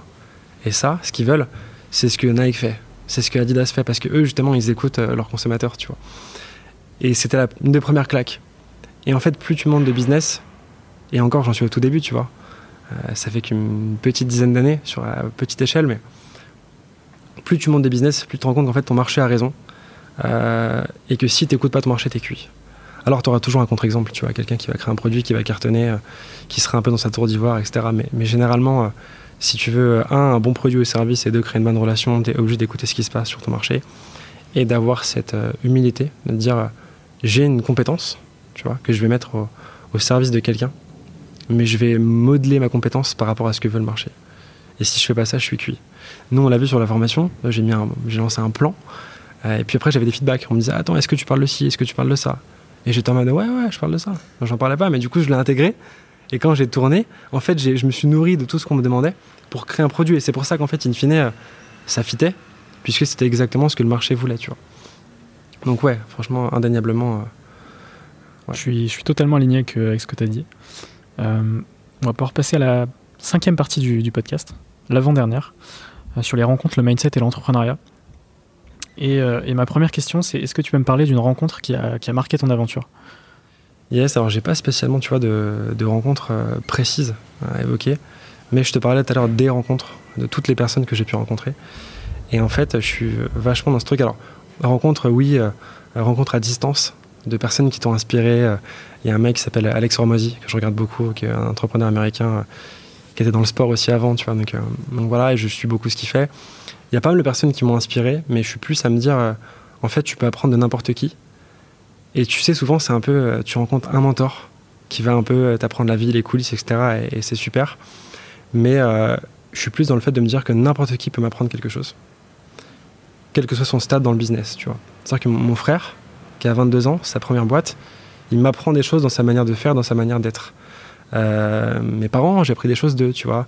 J'ai eu parfois des, mentors, des personnes que j'ai croisées, des personnes avec qui je fais du business, des clients, enfin, tu vois. Et tu rencontres plein de personnes. Et en fait, ces personnes-là vont nourrir euh, ta créativité, nourrir ta réflexion, nourrir tes envies, nourrir ton ambition. Donc, c'est pas une rencontre, tu vois, que je peux te citer, mais c'est en fait des, dizaines et des vingtaines, peut-être une centaine de rencontres qui font en fait la personne que tu es. Et des rencontres soit physiques, soit des rencontres, tu vois, moi, lire un bouquin, c'est une rencontre. Euh, même si c'est un philosophe et qu'il est mort il y, a, deux siècles, tu vois.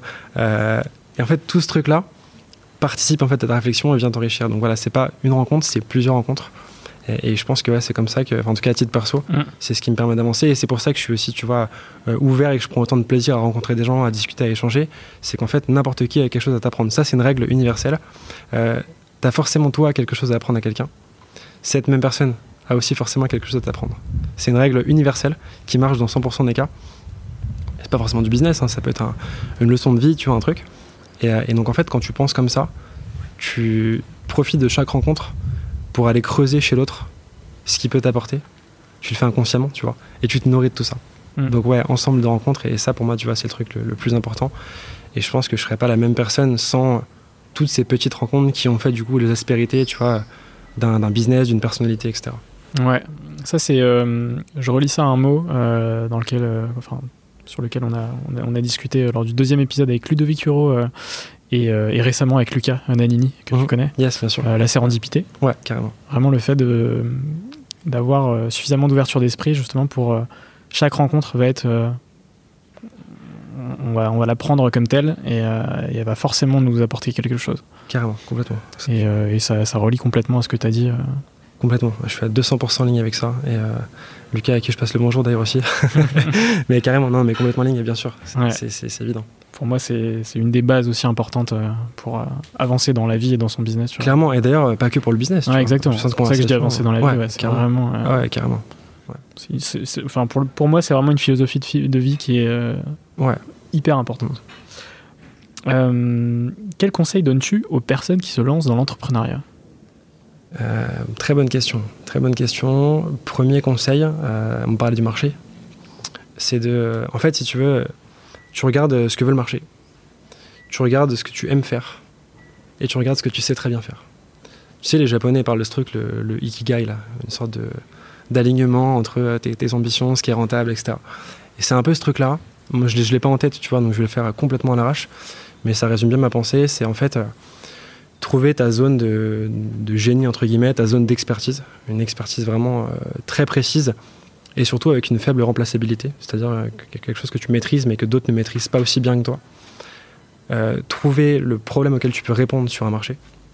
Donc quand tu leads, tu vois, quand tu as un gros problème et que tu as la, personne qui répond le mieux, ou en tout cas une des personnes qui répond le mieux, bah, ça match. Et si en plus de ça, tu apprécies ce que tu fais, tu es dedans. Donc ça, c'est pour la partie, tu vois, business pur et dur. Et ensuite, euh, la partie euh, entourage, on en parlait, qui est extrêmement importante, qui va déterminer euh, beaucoup de succès, beaucoup d'échecs, je pense. et tu vois, pareil, se sortir de ce truc du mythe du, solopreneur ou self-made mad woman, tu vois, qui, veut tout faire par soi-même, etc. accepter, accepter le doute, accepter l'incertitude, accepter le fait de, ne pas savoir, de ne pas connaître. Et en fait, quand tu acceptes ça, euh, tu vas du coup creuser chez les autres et tu t'ouvres. Et tu demandes des conseils, tu demandes de la connaissance, etc.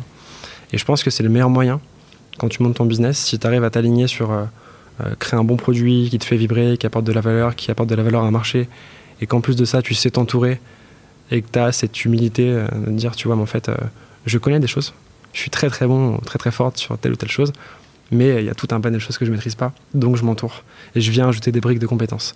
Et ça, tu vois, sur un, chemin de vie d'ailleurs, euh, je trouve ça hyper intéressant, euh, c'est qu'en fait tu vas ajouter des briques de compétences petit à petit, et c'est ce qui va faire en fait augmenter ta valeur nette. C'est-à-dire que seul, tu as une valeur certaine, plus ou moins élevée par rapport à, tes, études, tes connaissances, ton expérience, etc. Et toutes ces personnes que tu vas rencontrer, tous ces contenus que tu vas consommer, vont ajouter des briques qui vont t'empêcher de retomber là où tu étais avant. Donc en fait, tu fais automatiquement augmenter ta valeur intrinsèque par strat, tu vois. Donc un, tu es rassuré finalement parce que tu sais euh, plus ou moins ce que tu vaux. Et puis deux, tu as une logique vraiment de, de, château fort, de construction, tu vois. Et tu te construis petit à petit et tu te nourris des autres pour te construire. Ouais, bah écoute, euh, je pense que ça rejoint tout ce que tu as dit avant. C'est hyper connecté. Et en même temps, c'est normal, c'est la même partie. Donc tout, est, tout, est, hyper connecté. Et, euh, et justement, cette troisième question, c'est est-ce que tu peux me citer une erreur à ne pas faire en tant qu'entrepreneur? Une erreur à, ne pas faire, euh, être, être têtu et entêté. Ça rejoint encore, encore une fois ce qu'on a dit, mais être, être têtu. Euh, et encore une fois, ne pas faire preuve d'humilité, être borné, tu vois, et c'est un truc que je vois souvent, je l'ai fait aussi à titre perso. Tu vois, t'es convaincu que tu vas dans la bonne direction, euh, t'as des personnes qui sont pas de ton secteur qui te donnent des conseils, et tu dis, mais attends, qu'est-ce que tu me racontes? On n'est pas du même secteur, laisse-moi, je sais ce que je fais. Bah non, en fait, je sais pas.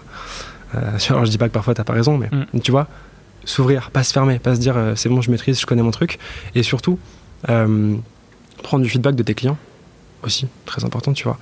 Si ton client te dit mais attends, ce que tu fais c'est pourri, ça peut être un con, mais ça peut être toi aussi le con, tu vois. Et ça, il faut savoir le capter, il faut savoir prendre le recul. Donc tu vois, grosse erreur, ne pas prendre de recul, être la tête dans le guidon, et surtout une deuxième erreur du coup, mais qui rejoint un peu celle-là, s'enfermer et penser que business. Et en fait, ça, euh, tu le regrettes, je pense, à, à, fortiori. Euh, alors certains, tu vois, ça, dépend de ton, parcours de vie, mais je pense que tu peux regretter le fait de t'être enfermé, de t'être borné, de t'être euh, cantonné, tu vois, que ton business. oui, le business c'est cool. Oui, le business peut te changer ta vie et, on le voit sur plein de personnes et plein d'aventures, etc. Mais ça reste une composante de ta vie. sur 24 heures, tu as 8 heures où tu dors, 8 heures où tu bosses, à peu près, un peu plus parfois. Euh, et 8 heures où tu, tu, tu, manges, tu vois tes potes, etc. Tu vois. Un tiers, un tiers, un tiers. Et en fait, si toute ta vie est tournée autour d'un tiers, bon, malheureusement, dormir, euh, pas trop le choix, ça reste une variable qui bouge pas, mais euh, dormir, est tu vois. Importante en plus. hein, qui est super dire. important, tu vois, pareil, le truc des nuits blanches, etc., mais connerie monumentale, genre, Ah ouais. fais euh, des nuits blanches pendant 20 ans, tu vas taper un burn-out, ta vie, elle- tu Tu vois, surtout mourir. Ouais, surtout, surtout, tu vois. Donc c'est, tu vois, ce truc d'équilibre. Et en fait, euh, vraiment, le truc essentiel et que je capte en ce moment, et ça peut paraître con, mais je sais que j'ai plein de potes entrepreneurs qui sont encore à fond dedans, et je l'ai été aussi pendant longtemps. C'est ce truc du culte de la performance, de faire plus, de faire mieux, tu sais, les Elon Musk, etc. Euh, alors, ok, ouais, tu peux racheter Twitter après, c'est cool. Mais, mais ta vie, tu vois, est-ce que ta vie, c'est. Moi, ma vie, c'est voilà, tu vois, là pour l'instant, je suis célibataire, mais c'est euh, prêt à passer du temps en famille, avec tes gamins, avec tes potes, partir en vacances. c'est ça aussi ta vie, tu vois, c'est kiffer. Et en fait, euh, si tu fais euh, beaucoup de pognon, bah, c'est pour kiffer ta vie. C'est pas pour accumuler des lignes sur un compte en banque. Enfin, je veux dire, en plus, déjà, un, avec l'inflation qu'il y a, tu, tu prends, tu perds de la valeur chaque année. Et en plus de ça, en fait, ton pognon ne sert à rien, quoi. Si t'es tout seul et que tu t'emmerdes, alors on va me dire, oui, euh, mais mon business, c'est ma passion. Oui, mon business, c'est ma passion. Mais ma vie, mes potes, c'est ma passion aussi, tu vois. Et encore plus que le business. Ou du moins autant. Donc en fait, ce truc, c'est 8 heures où tu dors. Et après, il te reste 16 heures. Et les 16 heures, en fait, t'en fais ce que tu veux. Il y a des jours, tu vas bosser 10 heures, tu vas bosser 6 heures avec ta famille ou avec tes potes. Des jours, ça va être l'inverse. Des jours où tu vas faire que bosser. Parce que c'est le timing, c'est le momentum, tu vois. Des jours où tu vas rien faire. Parce que t'as pas envie.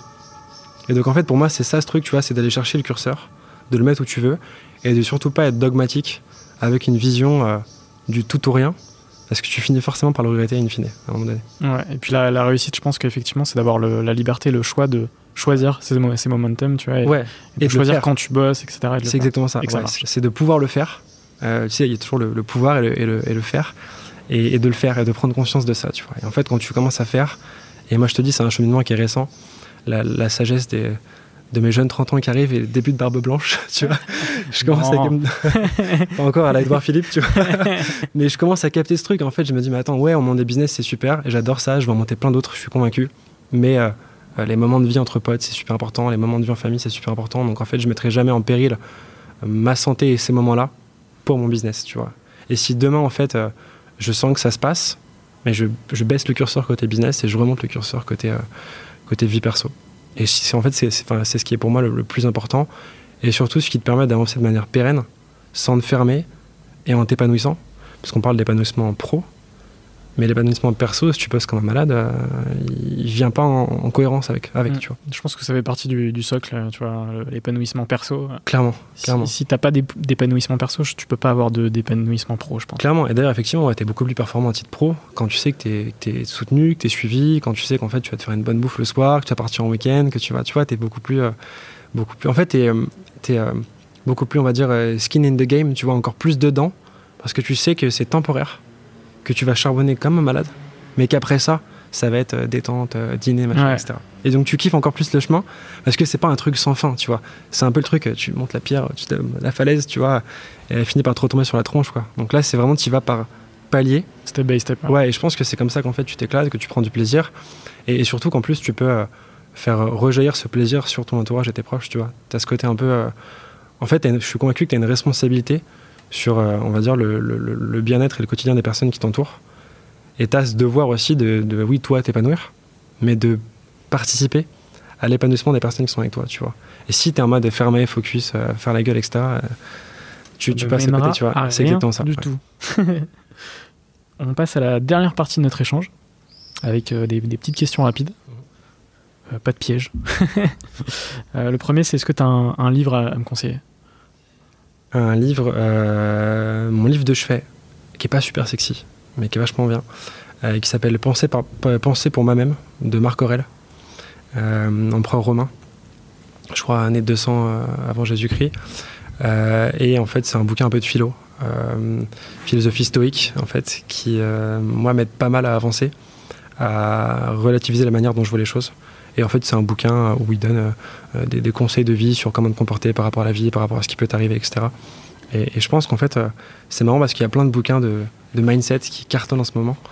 Euh, et quand tu creuses un peu sur les concepts, mais ils vont chercher euh, C'est évident. chez. Platon, chez Socrate, c'est la philo, mais tu vois, euh, voilà. Et, euh, et en fait, au lieu de lire du coup, alors c'est très bien, Miracle Morning, et machin, la semaine de 4 heures et tout ça, euh, je commence à m'intéresser un peu à la vraie philo. Vois, Sénèque et tout, tout ça, tu vois. Et, euh, et en fait, ça m'éclate. Parce que bon, alors ça peut être un peu chiant, ça peut paraître un peu bullshit et les citations, machin, tu vois, c'est le genre de citations que tu pourrais foutre en story Instagram. Mais en fait, quand tu creuses un peu, euh, ça t'apporte des réponses, ça t'apporte, ça t'aide en fait à faire un, cheminement. Et, euh, et, ça vient parfois matcher avec une situation de vie, un moment de vie. Et en fait, quand tu relis les deux, bah, bah good. Donc, Penser pour moi-même de Marc Aurel, hyper cool, très très sympa. Je note. Moi, il y a, il y a quelques années, j'ai suivi un mec qui m'a fait aimer la philo sur YouTube, c'est Cyrus North. Je sais pas si tu connais. Je l'ai vu passer. Ouais, je l'ai vu passer. Et euh, un mec euh, génialissime qui parle justement de philo avec euh, passion et. Mais ça me dit quelque chose.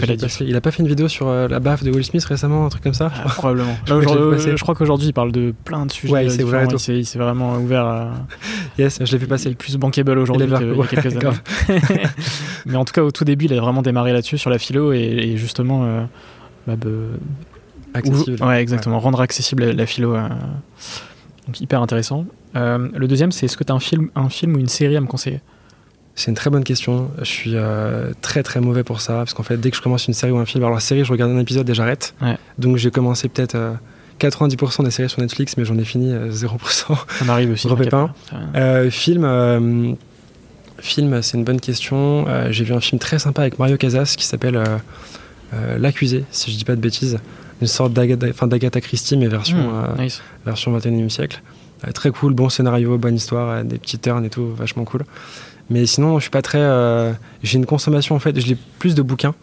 parce qu'en fait, le bouquin, t'es focus, tu peux pas faire un truc en même temps. Alors que le film, je, me défocus, tu vois. Je, truc, alors je regarde beaucoup et je mate aussi des matchs de foot et des machins. Je suis pas le mec genre qui lit que des bouquins et tout, tu vois. Mais le bouquin, c'est le moment de focus où en fait tu peux pas répondre à des messages et lire ton bouquin. Donc bouquin, ça me déconnecte. Donc, euh, donc voilà, donc ouais, film, je te dirais euh, L'accusé, si j'ai pas de bêtises, film espagnol. Mario Casas, qui est un super acteur, je trouve, qui joue hyper bien. Euh, et qui a fait un autre film qui s'appelle. qui a joué dans un autre film qui s'appelle Impardonnable, si je dis pas de bêtises, où il joue le rôle d'un mec en, chaise roulante et un rôle hyper touchant, hyper bien joué. Enfin, franchement bluffant. Donc deux films avec Mario Casas. Je sais pas s'il verra ce podcast, mais je pense pas, mais s'il le voit. s'il le voit un jour, on lui enverra. On croppe l'extrait, on lui envoie sur Insta. Euh, si tu pouvais racheter n'importe quelle boîte sans limite financière, ce serait laquelle? Euh, Très bonne question. Pour le kiff ou euh, pour l'argent? Pour les C'est une très très bonne question. C'est une super question. Doctolib. Hmm.